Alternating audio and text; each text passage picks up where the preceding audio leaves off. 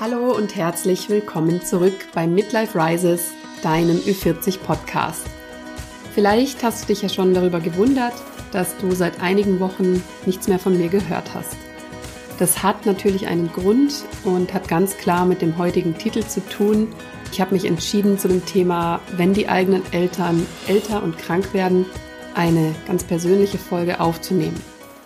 Alter und Krankheit ist nie ein besonders schönes Thema, aber eins, das uns früher oder später fast alle einmal betrifft. Dass ich selbst mich zum ersten Mal aktiv damit auseinandersetzen musste, war Ende April diesen Jahres, also vor drei Monaten, als meine Mama bei sich eine Verhärtung in der Brust getastet hat. Ich habe sie natürlich schnellstmöglich zur Frauenärztin gebracht, die uns auch ziemlich besorgt mitgeteilt hat, dass wir unbedingt eine Mammographie im Brustzentrum machen lassen sollen, weil es nicht gut aussieht. Das haben wir dann gemacht. Es wurde außerdem Gewebe entnommen und getestet und hat uns dann vergewissert, ja, es ist Brustkrebs. Danach folgte ein Ärzte- und Untersuchungsmarathon, eine brusterhaltende OP. Sie hat eine Hormontherapie begonnen, die sie jetzt vermutlich für die nächsten fünf bis zehn Jahre durchziehen muss. Und bald beginnt die sechswöchige Bestrahlung. Ja, das ist jetzt mal knapp zusammengefasst, was in den letzten Monaten bei mir so los war, rein faktisch. Was es emotional bedeutet hat, ist mir allerdings erst so nach und nach im Verlauf des Ganzen klar geworden. Ja, mein Vater mit 70 und meine Mutter mit fast 82 Jahren. Mir ist natürlich klar, dass die beiden nicht mehr die jüngsten sind. Ähm, das habe ich auch schon hier und da mal festgestellt. Es geht alles etwas langsamer. Ohne Lesebrille geht nichts mehr und ohne Hörgerät teilweise auch nicht. Dabei muss man sagen, dass meine Eltern zu der Sorte Superfit für ihr Alter zählen. In der Brustklinik zum Beispiel konnten die Ärzte überhaupt nicht fassen, wie alt meine Mutter auf dem Papier ist, weil die dort rumgesprungen ist wie, ja, eine Frau mit 60 vielleicht. Ähm, sie haben sich auch gewundert, dass sie keine Medikamente nimmt und keinerlei Krankheiten hat. Ja, bis auf den Krebs halt. Und deshalb war das auch so ein Schocker für die ganze Familie, denke ich, dass diese starke, fitte, ein Leben lang gesunde Frau plötzlich eine lebensbedrohende Krankheit hat. Das ging irgendwie nicht zusammen. Auch ihre Müdigkeit nach der OP und ihre Schmerzen, sowas kannte ich nicht von ihr. Und ich vermute, was ich gefühlt habe, das haben schon viele Menschen erlebt, wenn ihre Eltern älter oder krank werden. Man möchte das alles nicht wahrhaben, möchte ihnen den Schmerz nehmen, irgendwas tun, und seinen früher so vitalen Eltern nicht dabei zusehen, wie sie immer mehr abbauen, wie sie selbst hilfebedürftig werden. Also ich kann sagen, das macht was mit einem. Das tut weh, es nähert einen selbst an das Thema Tod an und das eigentlich immer viel zu früh. Es ist wirklich immer zu früh. Und neben der Tatsache, dass man nicht will, dass die eigenen Eltern leiden müssen, kommt da auch noch ein Gefühl auf von, das war's jetzt mit meinem bisher unbeschwerten Leben. Das Leben, das vielleicht nicht immer und in jeder Hinsicht leicht war, aber das, was möglicherweise ab jetzt auf einen wartet, ähm, ja, zu einem unschönen Lebensmittelpunkt wird. Ich selbst musste mich damit auseinandersetzen, dass ich möglicherweise nicht mehr einfach für Monate nach Lust und Laune verreisen kann.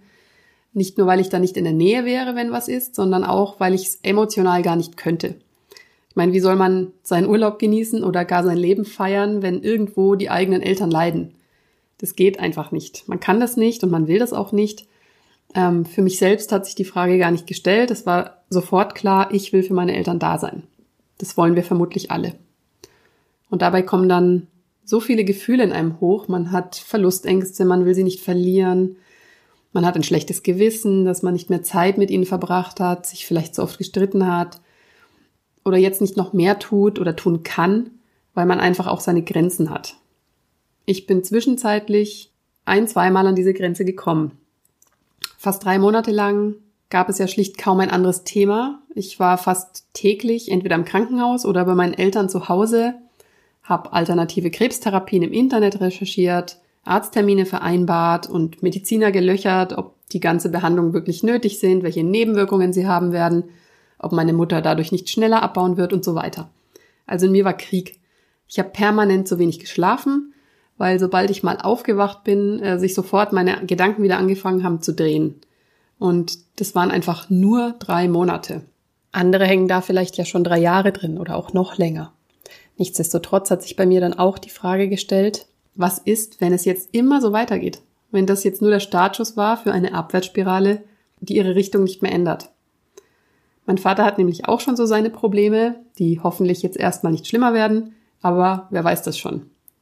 Das alles könnte eine Phase sein und die nächsten Jahre ist wieder gut. Es könnte aber auch ab jetzt ständig irgendwas sein. Und vielleicht gehören auch deine Eltern zu der Sorte, ich brauche keinen Arzt, mir geht's gut. Und die bocken dann herum wie kleine Kinder, wenn du ihnen helfen willst. Und das ist verdammt frustrierend.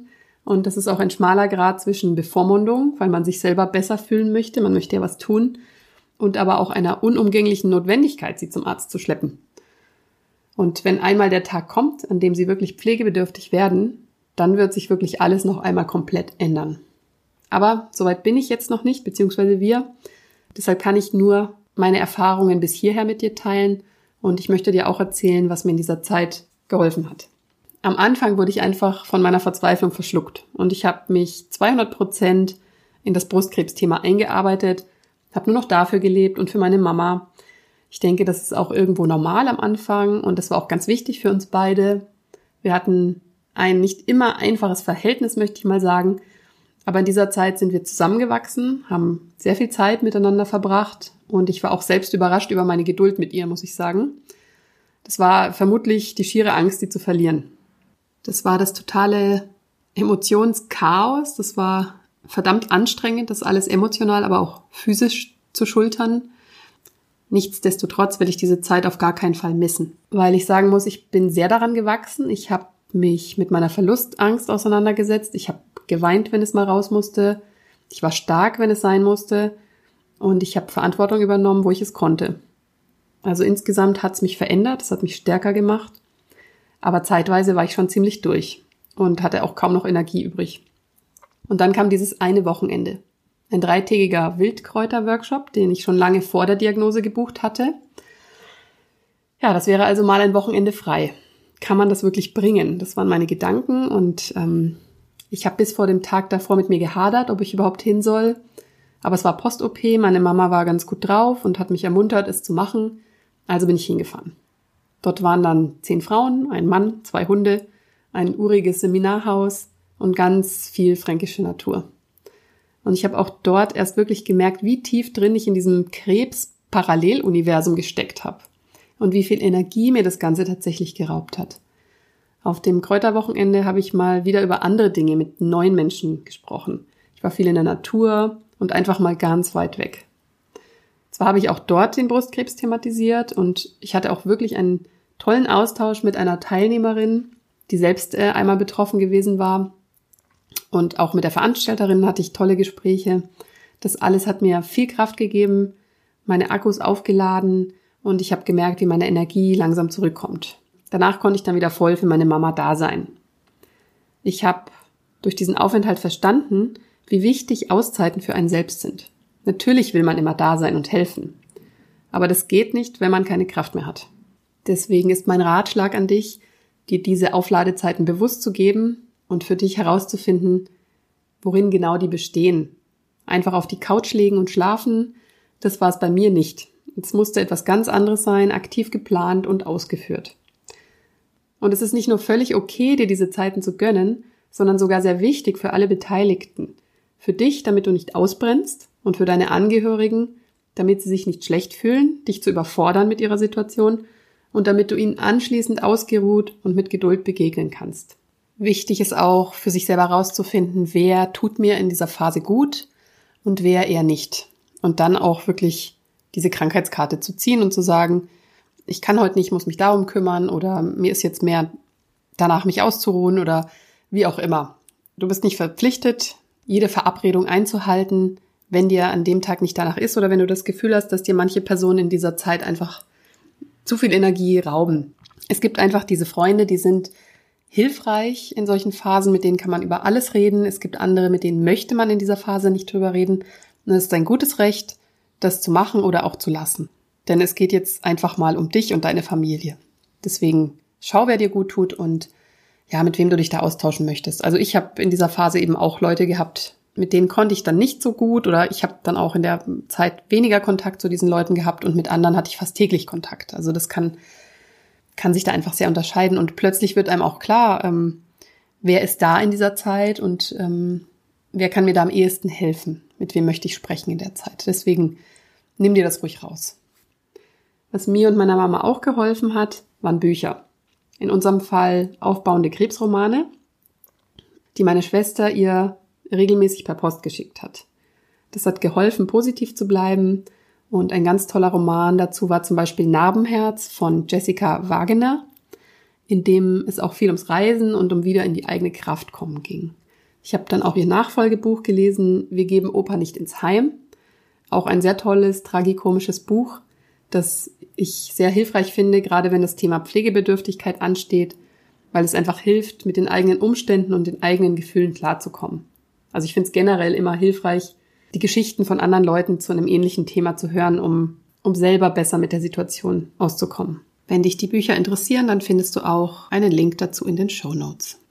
Ja, auch Sachbücher über Krebsernährung und begleitende Alternativmedizin fanden wir hilfreich und die geben einem auch das Gefühl zurück, ähm, einen gewissen Einfluss auf die Situation zu haben und ihr nicht vollkommen ausgeliefert zu sein. Und solche Bücher gibt es ja nicht nur über Krebs, wenn das bei dir und deinen Eltern nicht das Thema ist, sondern vielleicht über Demenz oder Parkinson oder einfach nur generell über das Älterwerden mit all seinen Schwierigkeiten. Ja, das war also meine persönliche Geschichte mit dem Thema Krankheit und Älterwerden der eigenen Eltern bis hierher und die wird wohl auch noch weitergehen hoffentlich unspektakulär und erst in ferner Zukunft wieder, aber leider können wir uns das ja nicht aussuchen. Ich hoffe, du findest deinen eigenen Weg, gut damit umzugehen und dass dir meine Geschichte vielleicht etwas Zuspruch gibt. Wir sind alle nicht alleine damit, auch wenn jeder für sich selbst mit diesen Gefühlen klarkommen muss. Aber gemeinsam schaffen wir das. Ich wünsche dir ganz viel Kraft und alles Liebe, deine Hanne.